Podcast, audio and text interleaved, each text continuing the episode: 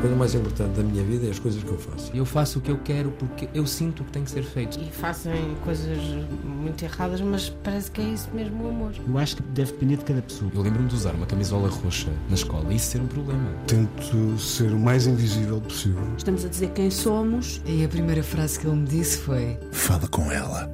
Há sempre uma resposta para todas as questões.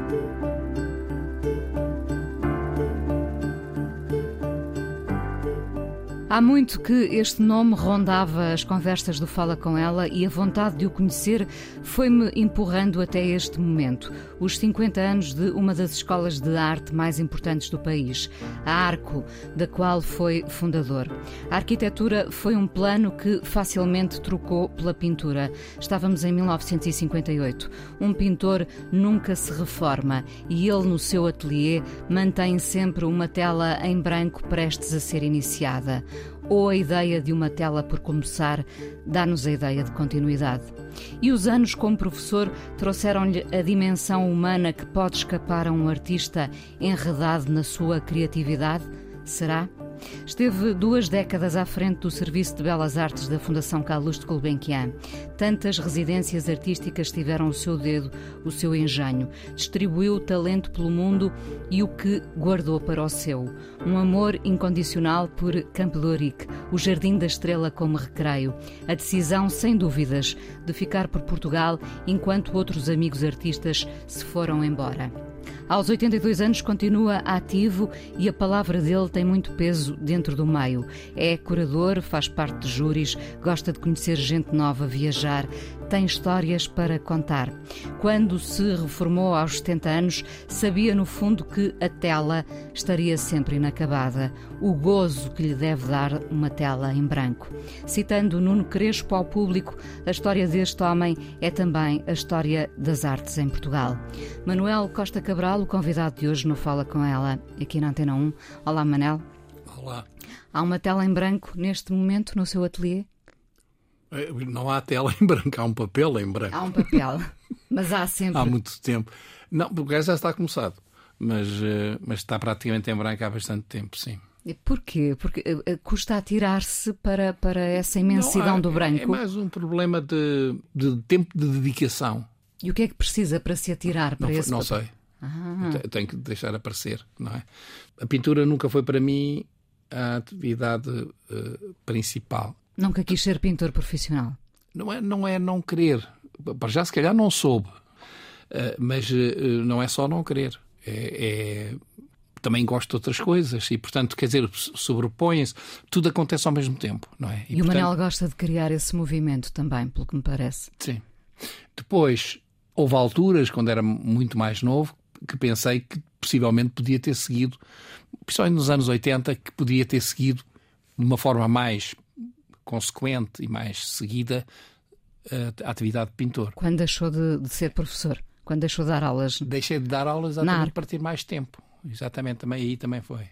E porque também já estava um bocadinho uh, a rodar um pouco sem, sem, sem estar com os pés muito assentos, digamos assim. E portanto parecia-me que era preciso parar um bocadinho para, para ver se tudo aquilo que eu dizia como professor ou fazia como professor uh, já não me servia para dar continuidade. E, portanto, queria encontrar também outras razões para ser professor. E encontrou? Não. Porque também, por outro lado, professor é uma coisa muito específica. É, agora, em relação ao arco, falou. Porque o arco tinha outras coisas que era necessário fazer, que era, que era gerir o arco, que era, que era, que era moldar o arco, de certa maneira, de que era uh, garantir a continuidade de, das pessoas, das participações, era escolher. Uh, Essa gestão era difícil? Era apaixonante, mas era uh, sim, e estava e, e por contar, não é? Estava por contar. De qualquer maneira, não sei se, se viu, se a Inês viu o, um livro que publicámos nos 40 anos do Arco chamado Não. Não vi. E, e o, o, livro Não era, era, uma, era uma coisa que nós dizíamos muito uh, no Arco, que era uh, é, para, para, para ser sim, para dizer sim, é preciso saber dizer não. E, e, e, nesse sentido, o não fez sempre parte da nossa vida. Dizer não a qualquer coisa, não a. até coisas muito simples, não às, às classificações, às notas, não às faltas, quer dizer, enquanto escola, não à, ao saber, ao saber livresco, não aos, aos títulos universitários, não a. a sim, Manel, sim a, o Manel, na sua trajetória, pessoalmente, disse muitas vezes não? Muitas vezes não. No arco disse muitas vezes não. E fora, para, de, fora do para arco? dizer sim. Uh, fora do arco, talvez menos. talvez menos.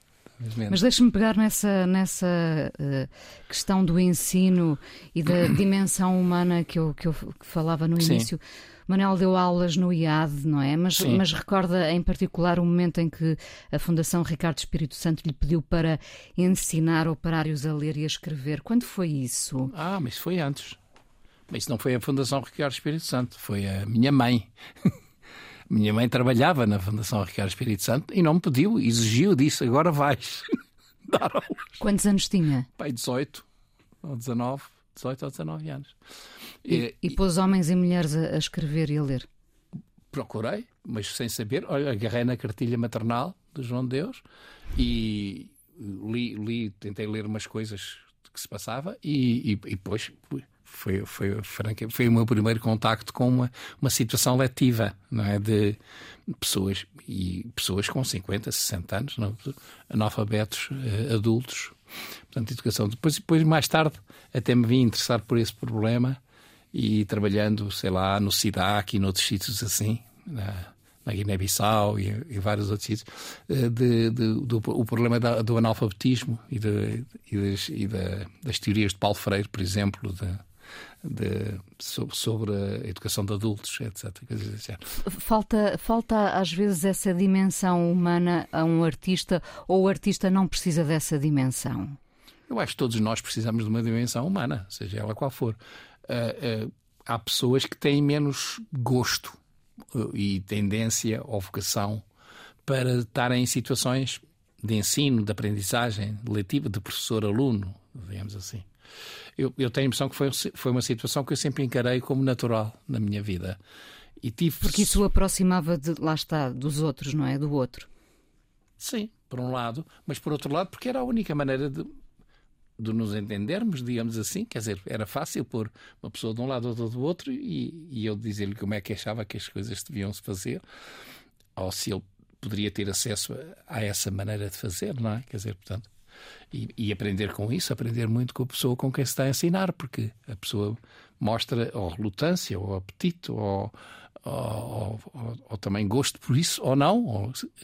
Gente, nós temos toda experiência quando falamos uns com os outros, lembrando os tempos de escola e de liceu, etc., que os bons professores e os maus professores, aqueles professores que naturalmente uh, puxavam por nós num bom sentido e nós sentíamos que éramos uh, apoiados, não é? E aqueles professores que, que, que até faziam com que tivéssemos relutância pela matéria que estavam a ensinar, não é? Às vezes não eram as matérias que eram interessantes ou não, eram os professores e a maneira como eles agarravam nessas matérias, não é? E às vezes terá muito e a ver com a paixão Sim. que cada um põe Sim. naquilo Sim. que faz, não é? Eu lembro-me imenso, tive a sorte, possivelmente, e muitas pessoas tiveram a mesma sorte que eu, de, no liceu, ter professores absolutamente excepcionais, quer dizer, pessoas que eu admirava. Há, há um especialmente, que é o Dr. Augusto Reis Machado, que foi meu professor no meu terceiro ano do liceu, tinha 13 anos, portanto, 54, por aí, e que depois comecei a ir à casa dele e para conversarmos todas as semanas e dos meus 13 aos meus 25 fui todas as semanas à casa dele e conversarmos. Ou líamos um livro ou discutíamos coisas, portanto, fora, fora do liceu. Também, isso rapidamente com, com, principalmente com, com, o Dr. Reis Machado. Hoje é um nome que, se calhar, a maior parte das pessoas não conhecem. Ele fazia parte da geração do António Sérgio e, e deu-me a conhecer o António Sérgio e outras pessoas dessa altura. Mas eh, era uma espécie de mentor, uma espécie de pedagogo, fora da estrutura escolar. E, e, e isso marcou-me logo desde o início, que é aprende-se é, é, é, absolutamente absurdo pensar que só se aprende na escola. Aprende-se na escola e na vida e fora da escola. E é preciso estar com atenção exatamente àquilo que a vida nos traz, aquilo, aos embates que nós temos na vida. Aprende-se com a televisão, aprende-se com o jornal, aprende-se com a rádio, aprende-se com, com encontros fortuitos. Aprende-se no café. Aprende-se no café. É? Tem que estar sempre aberto a essa. E muitas vezes o fazer de propósito para ensinar é como tudo na vida, tudo aquilo que é de propósito, se calhar soa um bocado a falso. É preciso deixar acontecer para ser mais espontâneo, não é? É preciso uh, deixar o espaço e o tempo para que isso uh, aconteça. Acha que conseguiu ser, uh, em determinados momentos, esse professor mentor? Cuja aula não acabava na escola e prolongava-se para, para, para lá da escola? Sim. Acho, acho que, espero bem que espero, espero que tenha acontecido. É sempre um desejo que a gente tem, não é? Que ser. Tive vários testemunhos de pessoas que acharam que foi significativo Tive uma vez uma aluna no, no Arco que frequentou a minha aula de desenho e depois, no fim do semestre, eh, vejo-a outra vez. O semestre ia repetir. E eu digo, então está aqui a outra vez, acabou de fazer a aula. Ai, gostei muito das suas aulas. Não percebi nada, mas gostei imenso, portanto venho outra vez. E eu achei que era, era interessante esta atitude. Não percebi nada, mas gostei muito. Passou a perceber depois melhor. Mas. Eh, Quando uh, alguém lhe diz que não percebeu nada, uh, toma isso como um elogio? Tenta não, desmontar? Tomo, tomo isso como uma. como esclareceu que não aprendeu nada. Não é bem, eu acho que é também uma forma de dizer. Acho que é uma forma de dizer. Ou seja, tá, apetecia-lhe se calhar ver confirmadas algumas coisas, voltar a ouvir falar as coisas para perceber se, se era mesmo aquilo que tinha ouvido. Estou a falar da parte de, de conversa, não é? Quer dizer, quando há, quando há 50 anos fundou o Arco, hum. uh, que escola tinha em mente? Era, era um sonho que estava uh, por concretizar. Esse sonho concretizou-se? Concretizou-se. O Arco é uma, é uma, o Arco é uma, é uma conquista. Isso não tenho dúvida e nenhuma. 50 anos depois, com certeza é, que é uma conquista. É uma coisa, uma vez num catálogo, de, o único catálogo que eu tenho de uma exposição que fiz em, em 98. Uh, 98, não, em 89, em 89, perdão. E tem um, tem um texto de Manuel Castro Caldas, que foi quem me sucedeu no Arco, como diretor, em que ele diz que a minha verdadeira vocação era exatamente o, ar, o, o arco. Não como pintor, mas com. E, portanto, a minha verdadeira obra é a do arco. Não, e eu achei interessante. E eu considero que, de facto, era, uma, era muito. Fui muito cria, criativo não há, se, se a gente quer ser criativo como pintor, mas eu fui talvez mais criativo como, como, como desencadeador do arco, quer dizer, digamos assim. É, é, bonito pensar que a sua melhor obra de arte foi o arco. Ah, não tenho dúvida nenhuma. Não tenho dúvidas. Ai, nenhuma, nenhuma, nenhuma. E, e, e, também foi importante, na altura tive a noção disso, fui muito ajudado, aliás, não falei ainda, agora nesta conversa consigo, eh, de uma pessoa muito importante que foi a minha mulher, foi a Graça, que foi que, que fizemos juntos o arco, e, e, a Graça foi de um. Havia um, um, enorme entendimento entre nós em relação a estas, todas estas coisas, e, e, a, e, ela percebeu inteiramente esse, todo, todo esse lado criativo da, da, da, da, escola, quer dizer, que era, que era muito importante. Uh, Foi sua cúmplice? Completamente. Fomos cúmplices um do outro, digamos assim. Não há, não há relações felizes sem essa cumplicidade? Pois, pois. Uh, na arte ou fora da arte? Já, morreu há sim, seis anos. Sim, sim. Uh, Manel, a, a, ditadura condicionou a arte ao mesmo tempo que lhe dava uma espécie de combustível para ser reativa? Não sei se foi o seu caso. Foi. Foi. Foi, foi. Acho que sim. Eu, eu, eu lembro-me de desde, desde que me lembro de mim, uh, ser sempre ser da oposição. Quer dizer, quer dizer, eu não. Do não, do não. Do não, mas em relação aqui especificamente em relação ao que se vivia em Portugal. Quer dizer, que uh, considerava que era um atraso de vida absolutamente uh, irreformável. Quer dizer, eu também, eu também não sabia do 25 de Abril, não estava dentro disso, porque também não pertencia a nenhum partido político, nem, nem tinha vontade de pertencer. Manteve-se sempre à margem da, da política? Em, em, certa medida, sim, mas, mas trabalhava em coisas. Fui preso pela PIDE, quer dizer, tive um interrogatório grande na A PIR. arte, a arte é quase sempre política, não acho? Sim, não, mas eu fazia. A gente começava a imprimir cartazes de serigrafia de apoio à liberdade e a, e a Revolução. Quer dizer, a PIR não gostava, não é? E portanto foi-me prender a casa porque não gostava. Mas de, de qualquer forma. Uh, uh, uh, foi, foi, sempre uma coisa para mim que, que era nítida, não era preciso pensar muito. Salazar, não. Pronto, acabou. E, e, e eram atrás. E depois, quer dizer, também eram as pessoas que eu conhecia, e que, sei lá, o Dr. Reis Machado, por exemplo, também, que era um humanista. Né, Como é que se expandia a, a, expressão artística num tempo de silêncio? Ah. Com resistência, evidentemente, não é? Resistindo. Eu achava que era, que era preciso, quer dizer, uh, não, não, agora não era tanto no sentido político do, do termo. A Escola de Belas Artes, por exemplo, que que era um, um cadinho de, de, de gente que de oposição, digamos, havia muita gente que era do contra. Uh, uh, contudo, ela própria, a sua própria estrutura, era muito opressiva. Quer dizer, era. Uh, e a, a, própria escola, a própria organização da escola, era uma coisa. Não era preciso, não era preciso olhar para muito lado para ver o que, é que era uma coisa opressiva, não é?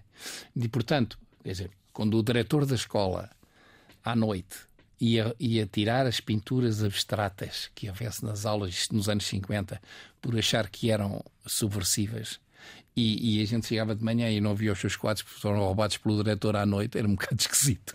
É um pouco estranho, não é? A própria atividade dele era um bocadinho subversiva, não é? E de retirar as. Achava que era uma porcaria também, não era só subversiva, achava que não era uma coisa que não tinha interesse.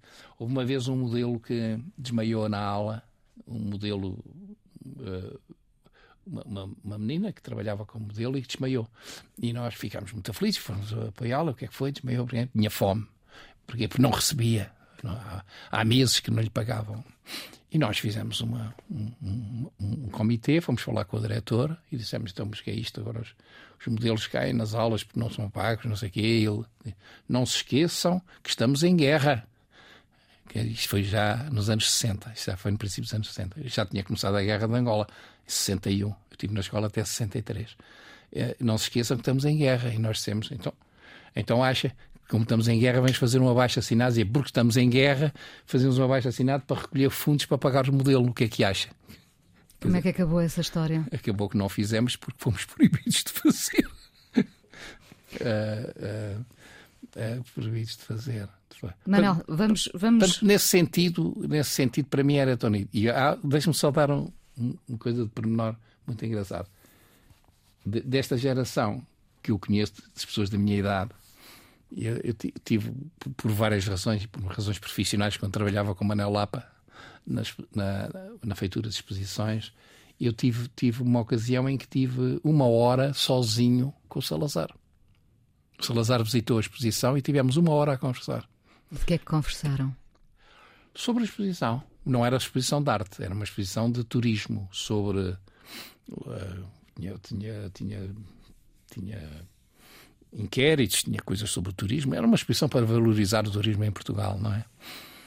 é ele disse imensas graças, tinha sentido de humor. Uh, havia uma. Isto agora era um assunto mais, mais uh, extenso. extenso. Mas havia uma escultura nessa que decorava a exposição feita pela minha mulher, pela Graça e que o secretário de Estado tinha dito ao Manel Lapa que devia tirar a escultura porque a escultura era ofensiva ao Salazar. Manel Lapa disse que não tirava, que era, era, era ele o, o era ele o responsável e, portanto, enquanto ele fosse responsável, a escultura ficava lá. E, e, demos a volta à exposição. Quando chegámos em frente à escultura, eu e o Salazar sozinhos, não estava mais ninguém, eu disse: O que é que o homem vai dizer? E ele olha e diz assim: Não percebo bem, mas, mas até acho que tem interesse, acho que está, está bem. Eu digo: Sr. Presidente, ótimo. E o que transmitiu ao Anel Lapa e ele desancou. O secretário de Estado vê, a noite dizia. Adiantam-se, julgam que sabem mais que o próprio Salazar proibir a escultura, quando o Salazar disse que até era interessante. O que lhe apeteceu dizer a, a, a Salazar não disse. Não disse.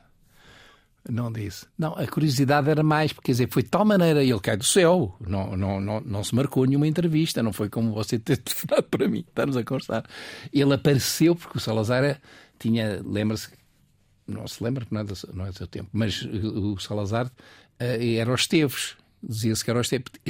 As notícias eram sempre, esteve lá. Não, o Salazar ia ver as coisas que lhe interessava uh, sem avisar. Ele entrou para a exposição dentro, era uma da tarde, duas da tarde, não estava lá ninguém, era eu o único que estava lá, das, das dos organizadores. E, e, ele disse: um organizador, era eu. Quer dizer, pronto, apareceu, entrou pela porta dentro, com dois tipos de pida à frente e, e, para ver a exposição. Porque se ele avisasse, depois sabia-se que o Salazar ia lá e podia ser. Até tem são problemas de segurança também, mas de qualquer maneira. Dava um filme, A Minha Hora com o Salazar. Dava, dava, dava. Vamos à primeira canção que escolheu, trouxe-nos o Yolanda. Yolanda, sim. Não, não pelo Pablo Milanês, mas pela filha do Pablo Milanês, não é? Não, cantada por ela. Por ela. Eu achei que era muito bonita, acho muito bonita a voz dela e gosto imenso da Porto Ondo, não é que ela se chama? Ou Mara Porto Ondo, sim. Porto Ondo, eh, acho é, que tem, é uma senhora de idade, com uma voz muito. E é, e é um dueto entre ela e a, e a Aide. Aide? Aide. Aide. E, e essa. Bateu-me fundo quando ouço essa canção do, do em, em que diz a minha solidão sendo acompanhada, era, tirei-a como título, roubei-a como título para a, para a exposição. Para a exposição que fez em 2019. Minha solidão sente-se acompanhada. Vamos ouvir então e já voltamos à conversa, Manel. Manel Costa Cabral, fundador do Barco, já lá vão 50 anos, quase duas décadas no Serviço de Belas Artes da Gulbenkian, a convite do Pedro Taman. Sim, Sim. exatamente. Uh, em 1994, quando, quando vai para a Gulbenkian, já o meio estava bem definido artisticamente, uh, mas muitos puderam uh, ser realmente artistas com a possibilidade das residências espalhadas pelo mundo? Era, nessa altura era, era, estava um pouco na moda o problema das residências, não é? Quer dizer, uh, havia uh, já no arco antes de entrar para a fundação já se falava muito nas residências e, eu fiz parte do movimento das residências europeias. Uh, o arco o arco foi fundador com, com várias escolas de arte, escolas independentes de arte. O, uma associação internacional chamada AIES, Uh, e essa AES tinha sede, na, foi fundada na Bauhaus, na Alemanha. Éramos 12 escolas e o arco foi a convite da Rietveld e da Basel. E de Basel. E, e era um, uh, um, encontro entre diretores da, da, dessas escolas. E, e, e falava-se muito em intercâmbios e em residências nas escolas, não é? Uh, é muito engraçado porque o arco tornou-se um bocadinho a o, o, o menino querido da, da, dessas escolas. Escolas mais estabelecidas, por exemplo, a Rietveld, que era uma escola muito estabelecida. Por, porquê que era o menino querido? Porque, porque era tão diferente, por um lado, eh, digamos, esta, esta ortodoxia do arco de não, não ser uma escola oficial, não, não dar diploma. Não, não, não ser opressiva. Era isso que era se tentava. Isso, mas digamos que 50 anos depois é, é, é, de onde, é, é, é muito rico. É, é tudo, todas essas opções enriquecem muito a escola em várias maneiras. Torna, torna que a escola seja, como, como eu costumo dizer, o trabalho de uma equipe e, e não ser uma coisa. Quer dizer, eu quando saí para, para a fundação, e saí por vontade própria do arco, uh, uh, tive dois anos para organizar a minha vida e para quando o Pedro Taman me convidou, mas eh, saí sabendo de antemão que era muito importante para o arco que eu saísse, porque era preciso que houvesse outras, outras contribuições. Não é? Então, muitas vezes, uma escola que seja muito marcada por o fundador pode. Asfixiar. Pode, pode, quando o fundador morre ou sai, pode, pode ir. E não, o arco floresceu. Não é? Não é que precisasse que eu me fosse embora porque estava a estragar o arco, mas eu também já não dava mais. Uh, agora, quando fizemos os 50 anos em, em a partir do bolo na sexta-feira passada. Eu vi. vi. Sexta-feira passada e apareceram pessoas de fora e tudo, sei lá.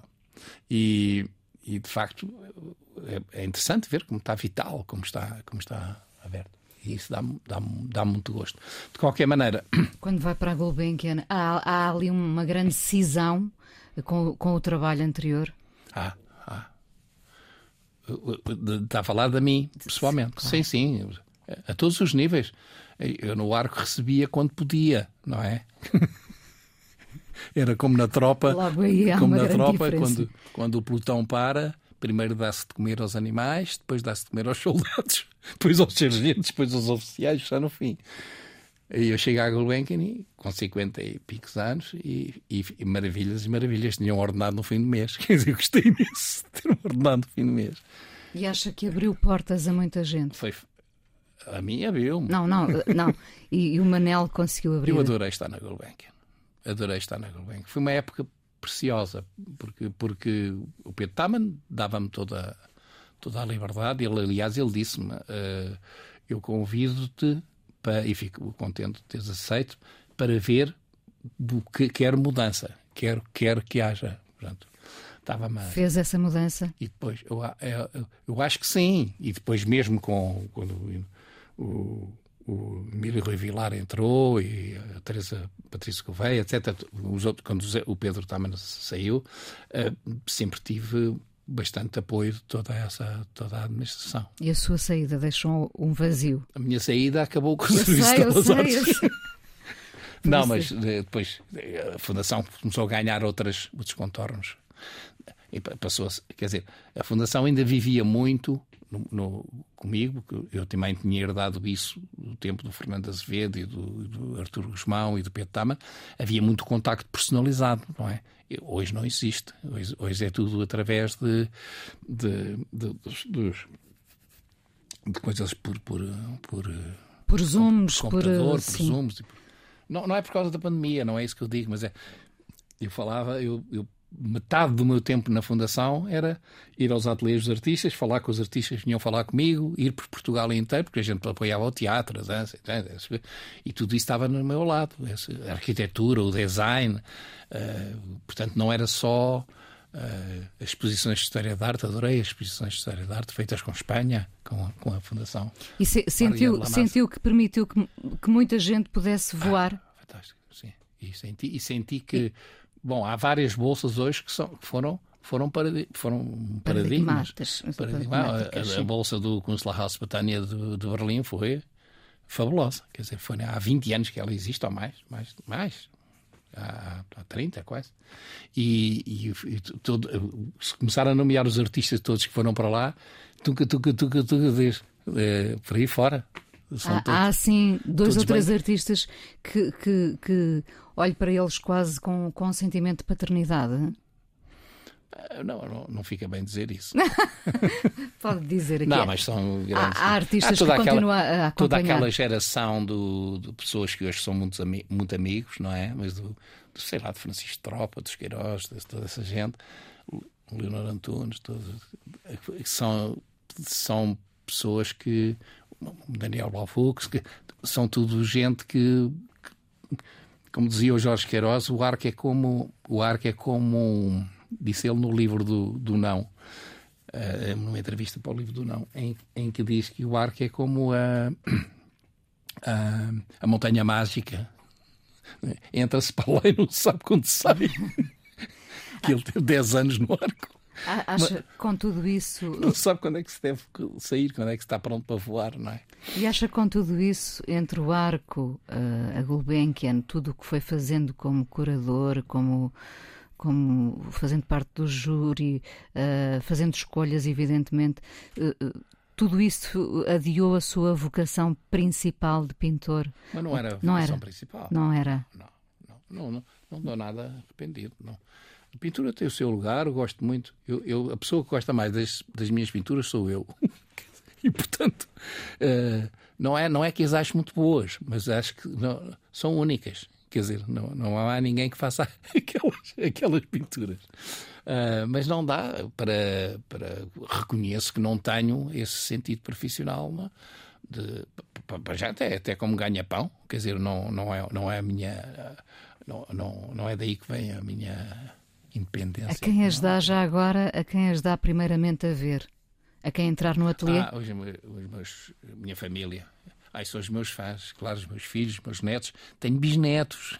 Tenho bisnetos. Os bisnetos ainda não dizem nada. Ainda não dizem nada, são pequeninos.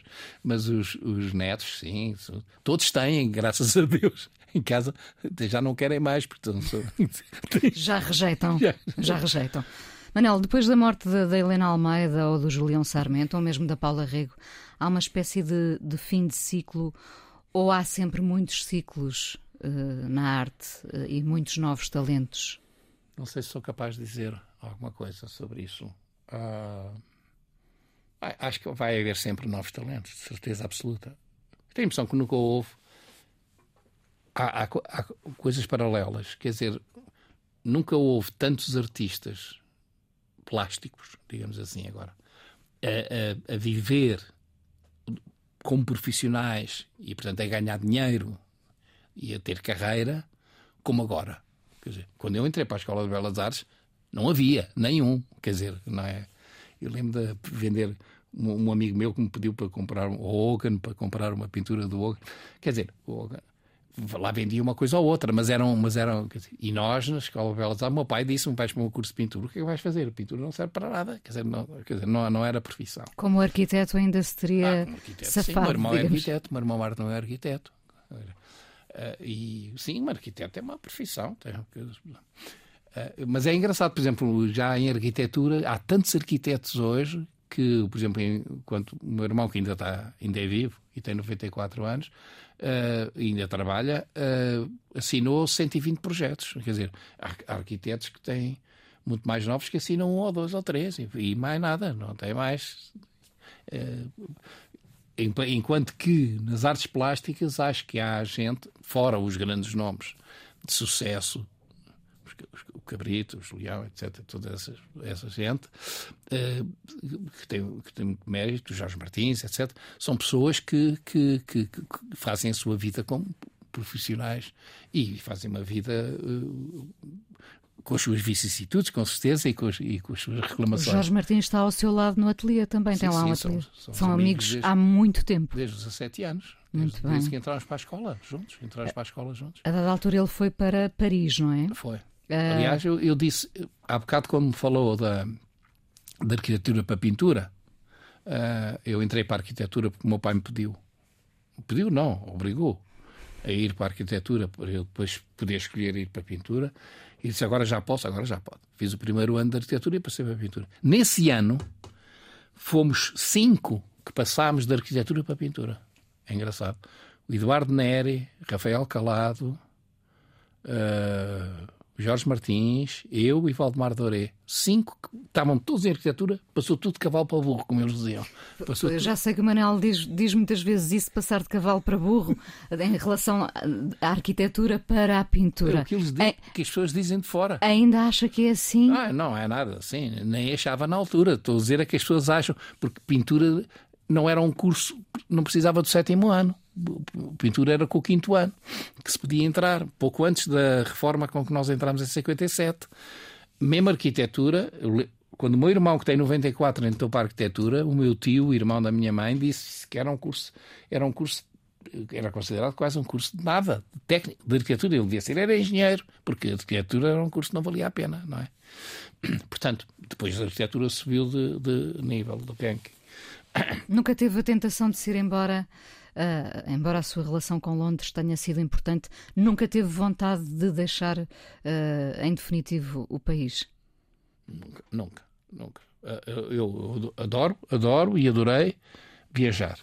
Essa é uma parte da minha vida, não falámos ainda, mas eu, eu com 16 anos fui para Londres, fui para a Inglaterra trabalhar, um barco de terceira classe de Lisboa para Londres. Os meus pais deixaram-me fazer isso, não é?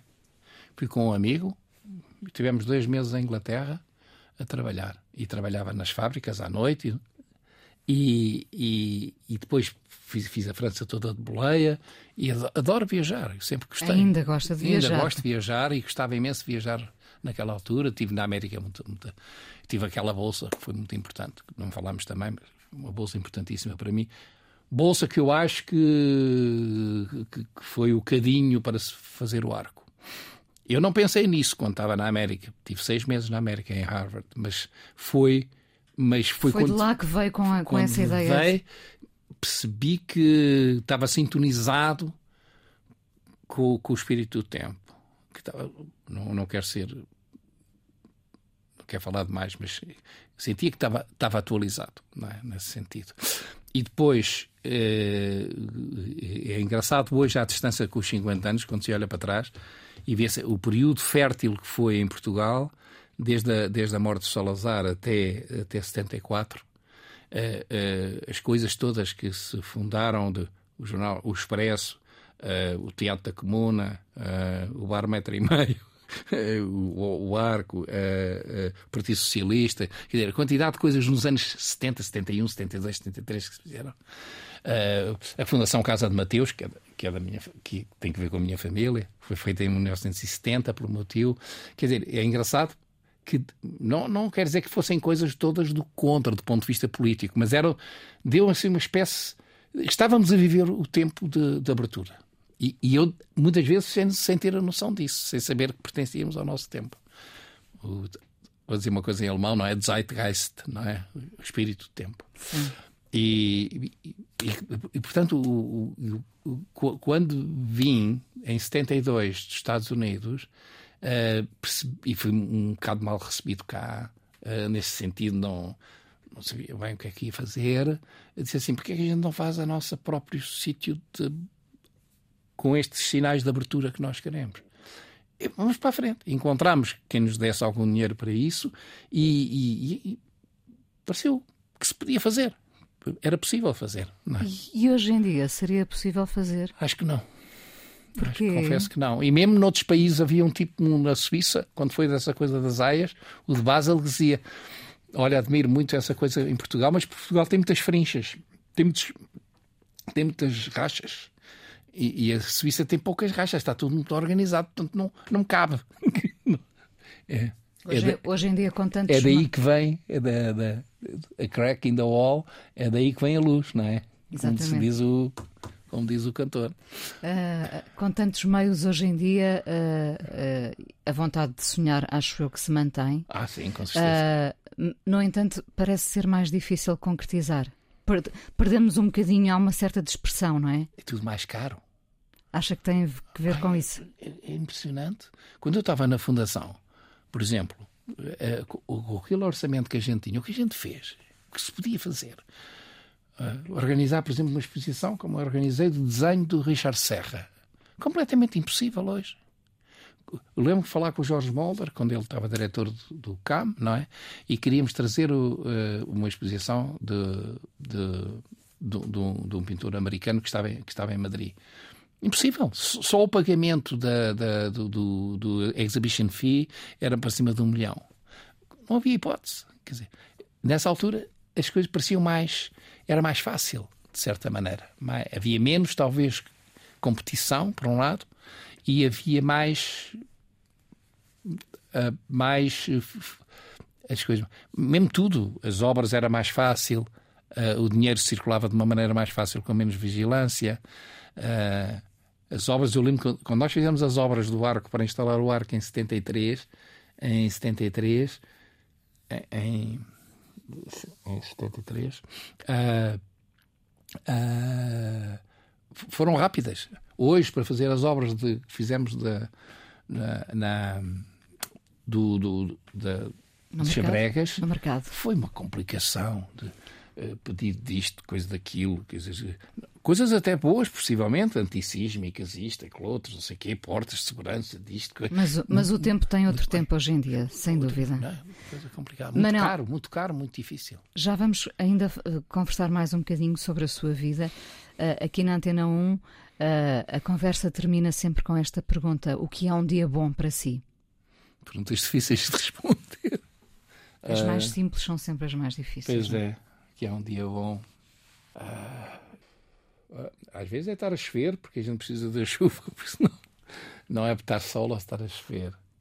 Sentir uma certa harmonia, ter impressão, sentir que.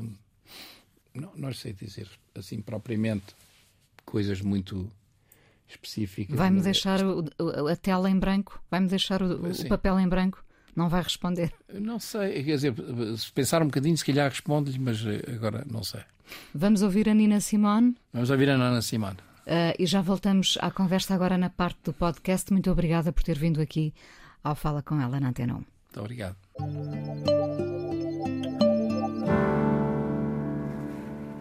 Manuel Costa Cabral, fundador do Arco, já lá vão 50 anos, hoje aqui à conversa no Fala Com Ela. A escola continua, como professor, eh, já aqui dissemos, deu aulas até 83, depois diz que ficou sem frescura, sem entusiasmo, um, e voltou a pintar. Uh, um, a pintura requer esse espaço, é muito voraz a pintura.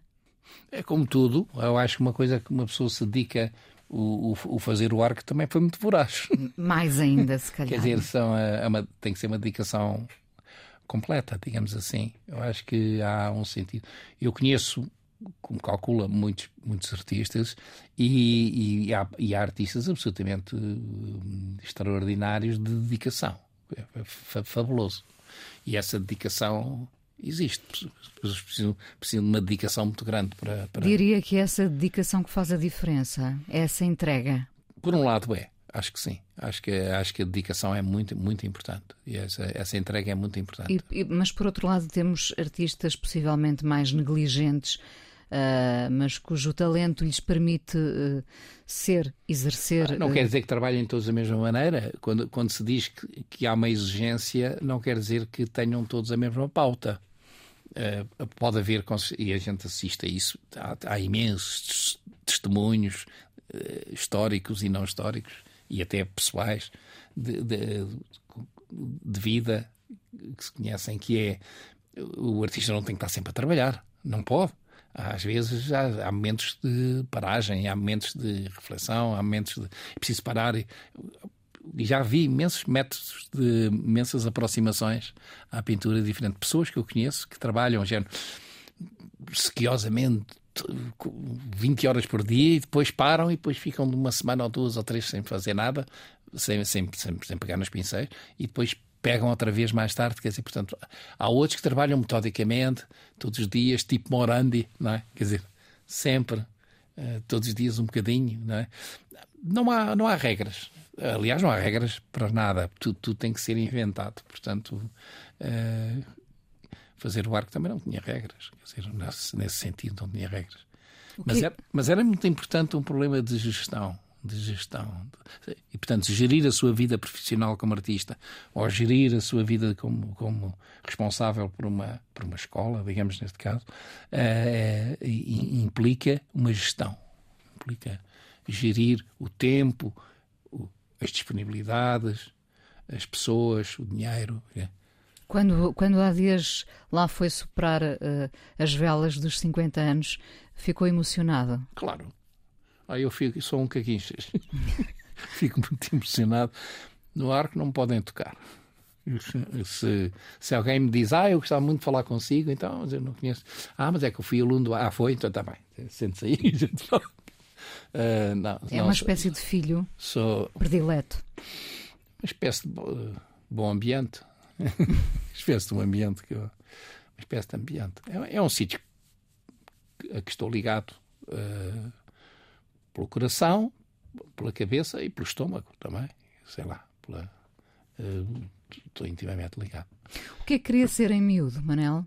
Uh, não, não, me lembro. Miúdo, miúdo, não me lembro mas quando assim mais crescidito estava no liceu, lembro-me que interessava-me muito por matemática e houve uma exposição que chamava-se Átomos para a Paz, que estava no Instituto Superior Técnico, isto em 1955, 56, por aí. E, e eu fiquei muito entusiasmado uh, a pensar que seria bom ser um engenheiro atómico. Um engenheiro atómico. Ter que ver com com os, com, os, com os, átomos, com as pilhas atómicas, com este, este novo mundo que se abria.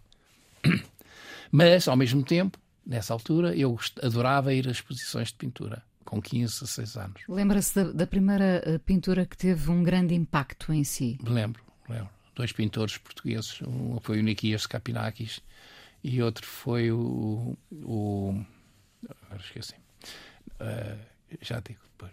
Niquias Capinakis até tem, tem uma história muito engraçada. Ele era mais velho que eu, pai, uns 10 anos. Sim. O Niquias, se fosse vivo, devia ter. E, e conheci o Niquias quando ele estava preso na, na, na Trafaria como militar, por razões políticas. E o meu irmão, Fernando, que era da idade dele, mais ou menos, também estava preso, mas por razões disciplinares, porque tinha deitado um avião abaixo, coisa qualquer. Era piloto e, e teve culpa no desastre. E eu ia visitar o meu irmão. O meu irmão gostava de jogar às cartas e tal. Eu nunca gostei de jogar às cartas. E o Niquias pintava. E eu sentava, eu tinha 12 anos, 13 anos, pinta, ah, sentava ao lado do Niquias e, e, e foi. Foi as minhas primeiras aulas de pintura. Foi na prisão com o Niquias a pintar. Enquanto o seu eu irmão contei jogava, isto ao Niquias. Enquanto o seu irmão jogava às cartas. Sim. E depois o Fernando, o meu irmão, que, era, que eu gostava muito e que era. Eu não gostava das cartas, mas gostava dele. E virou-se para mim assim: oh, Eu não percebo. Então você agora diz. E já foi mais tarde, isto foi depois já com 15 anos ou 16. Queres ir para o técnico para fazer o engenheiro e, e, e adoras pintura, vais às exposições de pintura, gostas de não sei de quê, porque é que não vais para a pintura? É, porque não? Boa ideia. Quer dizer, é possível, vou para a pintura. Disse ao meu pai. O meu pai disse: Não, não, vai para a arquitetura e depois vai para a pintura. Pronto, é assim fiz. Foi assim que nasceu essa e, e até hoje é engraçado, porque pintura, e vejo pintura, vi já em dezenas de museus no mundo inteiro, viajei muito, não é? Rússia, América, por todo lado, continua a, a achar que pintura é a forma de arte, digamos assim, que mais me fala, que mais me. que estou em casa. Que... É a sua, a sua linguagem. Sim, estou, em casa. Mais que, por exemplo, mais que a música. Eu, a música, sinto-me que vejo de fora para dentro. E na pintura vejo de dentro para fora. E o que é que distinguirá um, um, um bom pintor de um outro mediano? Não faz ideia? Não faço a mínima ideia. Ah, não faço a mínima ideia, mas há muito bons pintores pelo mundo fora. Sempre houve. Na história toda, muito bons pintores. Uhum. Lembro, tenho, tenho experiências pintura de lágrimas nos olhos, quer dizer, de coisas desse género. Miúdo.